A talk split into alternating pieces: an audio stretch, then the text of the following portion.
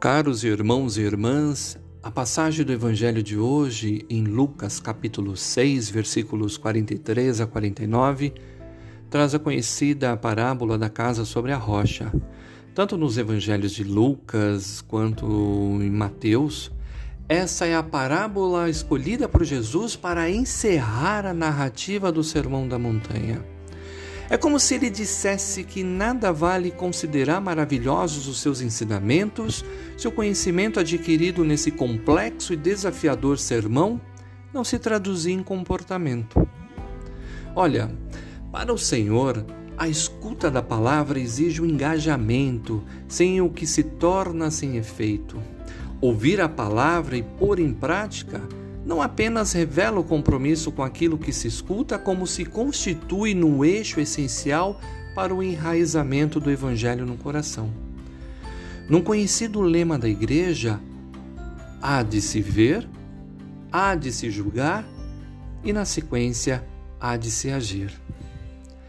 A narrativa nos mostra que os dois construtores da parábola não são julgados a partir do julgamento ou esmero com que se dedicam à edificação de suas casas, mas pelo fundamento, a base sobre a qual elas foram construídas. Se a base foi de areia, isso pode significar, de, de uma forma simbólica, que construímos nossas vidas sobre coisas instáveis, como a beleza física, a força muscular, a situação financeira, as aventuras, a, a saúde ou aquilo que a traça e a ferrugem corroem e os ladrões podem roubar. Essa base, pela sua fragilidade, é de pouca sustentabilidade Pois assim como uma casa pode ser abatida por tempestades e alagamentos, o cristão pode ser confrontado com inúmeros contratempos. Já que o sol nem sempre brilha, as tentações acontecem, as decepções chegam, as tensões surgem sem que façamos algo errado.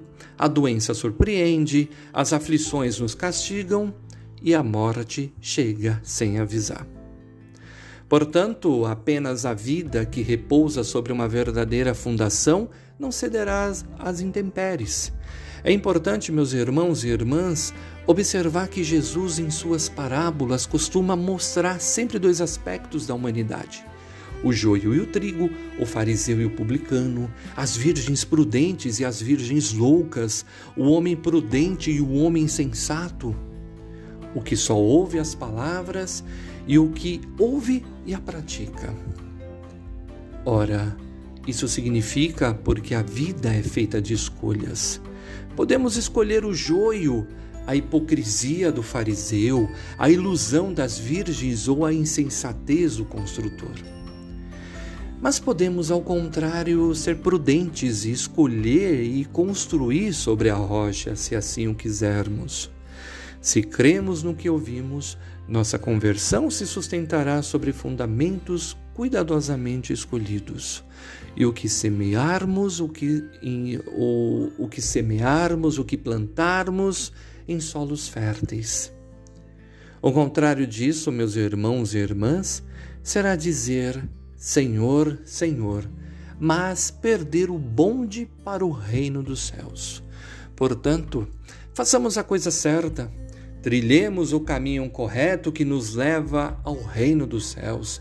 Construamos nossa casa, nossos planos, nossa vida sobre a rocha. Que o Senhor os abençoe e os ilumine nesse dia de sábado. Em nome do Pai, do Filho e do Espírito Santo. Amém.